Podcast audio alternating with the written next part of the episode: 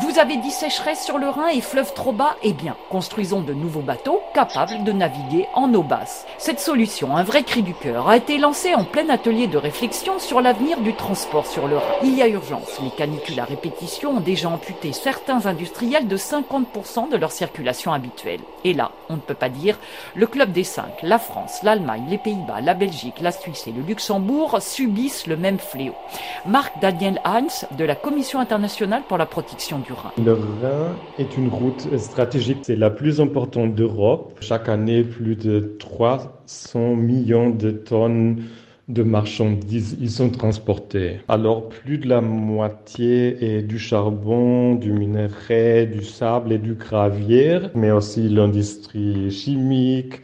Le tourisme semble être un pôle encouragé. Justement, le tourisme, donc le transport de personnes, est un atout d'avenir d'autant plus précieux que la région allemande autour de Mayence est déjà classée au patrimoine de l'humanité.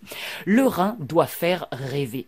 C'est l'ambition du plan Rhin Horizon 2040 qui est alimenté par des fonds européens. Seulement voilà, certains travaux décidés par le gouvernement allemand ne font pas l'unanimité. Les premières idées, aménager 400 km de berges franco-allemandes, ça d'accord. Réinonder les zones humides, ça c'est tout bon.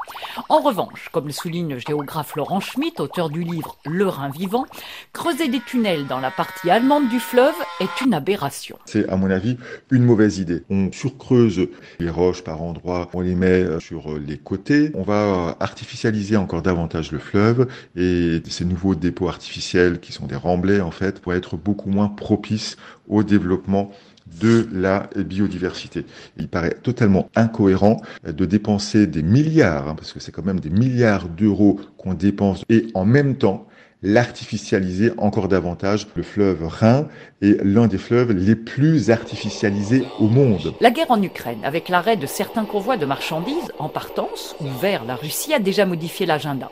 Pour gérer au mieux les conséquences du conflit ou les sécheresses, le Rhin vient d'être doté d'un nouveau système de surveillance du niveau des eaux. Il servira notamment à prévoir le stockage le long du Rhin, puisque, comme vous le disent les spécialistes de la logistique, aucun autre transport que le transport fluvial n'est capable de transporter dans un même véhicule autant de marchandises lourdes.